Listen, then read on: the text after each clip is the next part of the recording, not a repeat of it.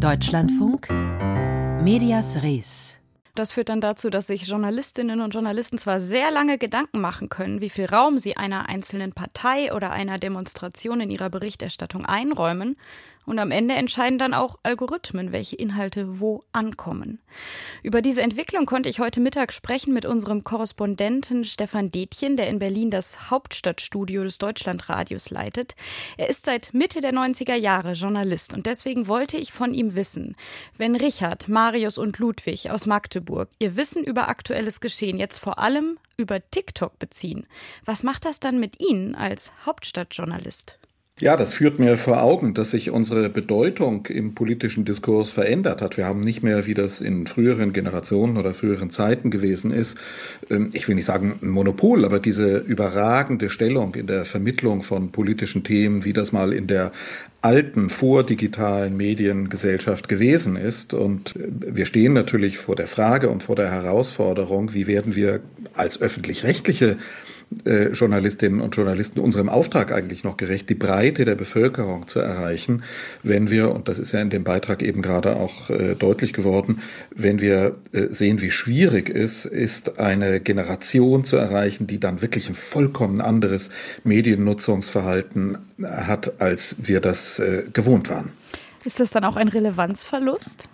Ja, das ist ein Relevanzverlust. Das ist, äh, muss man ganz nüchtern so sehen. Manche sagen dann, das ist ein Machtverlust. Äh, ich würde sagen, Relevanzverlust trifft es bestimmt besser. Klassische, journalistisch gestaltete Medien haben in diesem technischen und sozialen Medienwandel, in dem wir leben, andere Funktionen. Und wir sehen das in unserer täglichen Arbeit, wie wir uns in einer anderen, fundamental veränderten Kommunikationswelt bewegen und wie das natürlich auch politische Diskussionen und damit den Kern der Demokratie betrifft und verändert, gerade wenn etwas passiert, was ja auch gerade angeklungen ist, dass äh, Menschen durch algorithmische Verfahren eine bestimmte Auswahl der Wirklichkeit bekommen. Äh, und das ist fundamental anders, als das in der alten klassischen Medienlandschaft gewesen ist. Sieht man das dann auch daran, dass Politikerinnen und Politiker dann vielleicht mal ein Interview beim Deutschlandradio zum Beispiel ablehnen, weil sie sagen, ich habe ja genug andere Plattformen, wo ich meine Meinung öffentlich kundtun kann? Also das ist kein dauerndes Phänomen, aber natürlich merken wir, wie sich auch das Kommunikationsverhalten von Politikern ändert und auch in Deutschlandfunk merken wir das, hören wir das immer wieder von Sprechern, dass gesagt wird, naja, also so ein Deutschlandfunk-Interview, wo uns da eine Journalistin über ein langes Zeitfenster kritische, schwierige Fragen stellt, das überlegen wir uns dreimal, ob wir das machen oder wenn es Pressesprecher sind, dass die sagen, na, da müssen wir überlegen, ob wir unserem Chef das zumuten, ob der da fit ist dafür. Und äh, ich habe das auch schon gehört, dass natürlich in, in den Pressestellen von auch Bundesministerien gesagt wird, naja, ähm, sich mit diesen klassischen Medien auseinanderzusetzen, das ist ja wichtig, aber wir müssen uns unsere Zeit einteilen und unter Umständen erreichen wir über unsere eigenen Social-Media-Kanäle mit dem gleichen Aufwand viel mehr Leute oder interessantere Zielgruppen. Die Filmemacherin Herlinde Kölbel, die hat die Hauptstadtjournalisten vor 20 Jahren mal in ihrer gleichnamigen Doku als Meute bezeichnet. Also als Meute, die immer auf der Jagd nach dem nächsten Scoop ist, von Thema zu Thema hetzt. Hat das noch irgendwas mit Ihrem Arbeitsalltag zu tun? Ja, ich kann mich gut an den Film und auch an diese Zeit erinnern. Das war äh, die Zeit, als äh, Parlamente und Regierung von Bonn nach Berlin umgezogen sind. Und das war die Zeit äh, Ende der 90er Jahre, 1999, als auch ich in diesen äh, Berliner journalistischen Betrieb zum ersten Mal eingestiegen bin. Und ich erinnere mich, ich kam damals aus Karlsruhe. Ich war vorher Korrespondent beim Bundesverfassungsgericht in Karlsruhe gewesen. Eine völlig andere Umgebung, eine völlig andere Art zu arbeiten. Wenige Journalisten, so eine sehr reflektierte, sehr an der Sache orientierte orientierte Institution. Und dann kam ich hier nach Berlin in einer Zeit, wo damals noch, man kann sich das heute kaum vorstellen, auch Zeitungen äh, neu gegründet wurden, die Redaktionen vergrößert worden sind, ein intensiver Wettbewerb gewesen ist, um sich in dieser neuen Bundeshauptstadt zu profilieren. Mir kam das damals vor, als wäre ich aus einem äh, Streichquartett, aus einem Kammerensemble in ein schrilles Blechbläserensemble äh, versetzt worden. Also das waren schon, schon heftige Zeiten und das brauchte einfach eine Zeit, äh, um sich wieder zu beruhigen. Ich glaube aber, dass vor allen Dingen eine Veränderung stattgefunden hat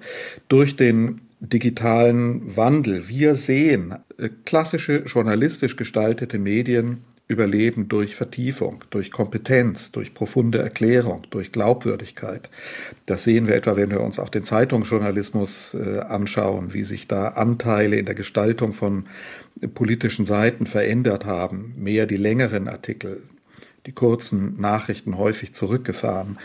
Das hat sich sehr stark verändert und ich glaube, dass äh, der Journalismus, den Herr Linde Kölbel damals beschrieben hat in diesem Film Die Meute, dass der sich eher gebessert hat, dass er sich stärker darauf besonnen hat, was eigentlich die Qualitäten von Journalismus sind, nämlich eben die profunde Recherche, nicht die schnelle Nachricht, nicht das Drängen im Pulk danach, wer holt den schnellsten und schrillsten O-Ton, sondern wer versteht die komplexe Welt mit ihren vielfältigen Problemen am besten und kann sie am besten und am glaubwürdigsten an Leserinnen, Leser, Hörerinnen, Hörer, Zuschauerinnen, Zuschauer vermitteln.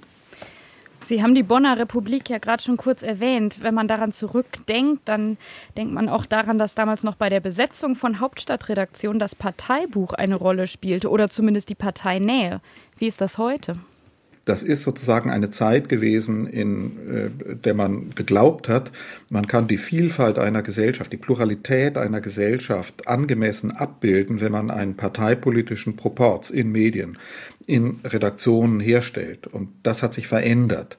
Wir wissen, die Vielfalt der Gesellschaft spiegelt sich eben nicht mehr nur in Parteipräferenzen, sondern wir definieren Vielfalt, Pluralität oder wie es das Bundesverfassungsgericht uns als öffentlich-rechtlichen Medien aufgibt, Binnenpluralität. Das müssen wir eben viel äh, komplexer, vielfältiger spiegeln als nur durch parteiliche Präferenzen. Aber es kommt auch dazu, dass Journalistinnen und Journalisten, und ich nehme das auch für mich selber in Anspruch, sich gar nicht mehr so definieren wollen, wie das die älteren Kolleginnen und Kollegen in Bonn gemacht haben. Wir sind nicht mehr diejenigen, die sozialisiert wurden, politisiert wurden, indem wir klare parteipolitische Zugehörigkeiten haben oder Präferenzen ausprägen. Das hat sich verändert, so wie wir ja überhaupt sehen, dass andere Generationen in den Journalismus kommen, die eben anders funktionieren und anders ticken. Deshalb spielt dieses simple Schema von äh, Parteiproportionalität in Redaktionen nicht mehr die Rolle, stellt uns aber eben auch vor die Herausforderung, Pluralität, Meinungsvielfalt eben anders abzubilden und uns selber Gedanken darüber zu machen,